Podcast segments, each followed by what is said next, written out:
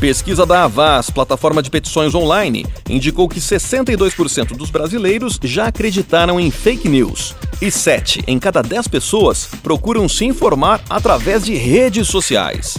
As informações colhidas pela entidade dão conta que as fake news têm prejudicado inclusive a saúde e a segurança do cidadão brasileiro, como no caso das vacinas. O aumento do número de pessoas que deixaram de se vacinar ou vacinar seus filhos por conta de uma desinformação tem crescido de forma significativa.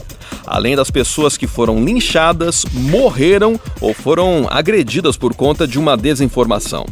Dados do Instituto Palavra Aberta, uma ONG voltada para a liberdade de imprensa, apontam que as mulheres são as mais afetadas com o comportamento de fake news. Isso porque, nessas situações, elas são alvo comum de ameaças, conteúdo violento e xingamentos publicados na internet. give it drive.